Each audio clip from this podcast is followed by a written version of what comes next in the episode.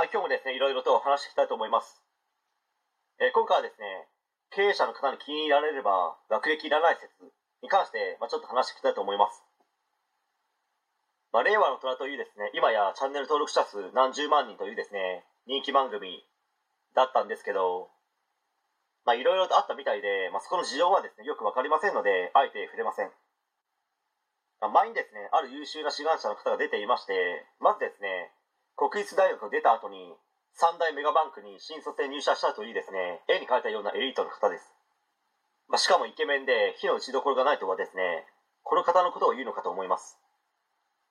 しかしですね、約3年ぐらいでメガバンクの方はですね、退社したみたいで、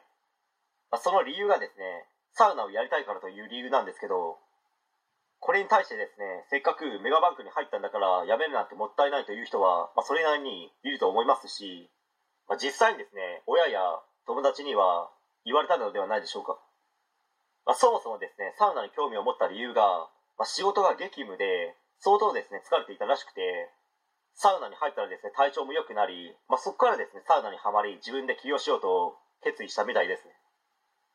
まあ、ここまでの流れでもうお分かりだと思うんですけど、高学歴から大手企業ルートは決して幸せではないということですよ。ね大手企業に入れれば確かにですね、高収入は見込めるでしょうけど、まあ、工場のようなですね、単純作業ではないので、人によってはですね、ストレスの負荷がものすごいんですよ。それで潰れていくとか、精神的なダメージがひどすぎて、退職せざるを得ない状態の人もいるでしょうし、まあ社会に出ればですね、行動制限なんてなくなり、自由にですね、何でもできるようになるわけなので、そこでいろんなことを経験し、興味を持ち、これを仕事にしたいと思う人たちもですね、現にそれなりにいるのかと思います。まあ、もしかしたらですね、これからはもっと増えるのかもしれないですね。となればですね、高学歴なんて目指すよりもですね、ちっちゃい頃から、いろんなものを見たり、まあ、実際に体験したり、いろんな人の話を聞いたりするなどした方が、人としても成長するでしょうし、多くの経営者の方々してみればですね、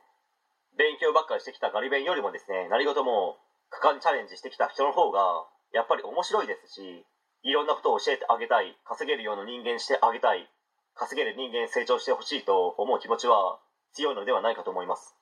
まあ、なので、ちっちゃい頃からですね、高学歴を目指すよりもですね、経営者に気に入られる人間を目指した方が、まあ、将来お金持ちになれる可能性や、自由を手に入れることができる確率は高まると思います。という話でした。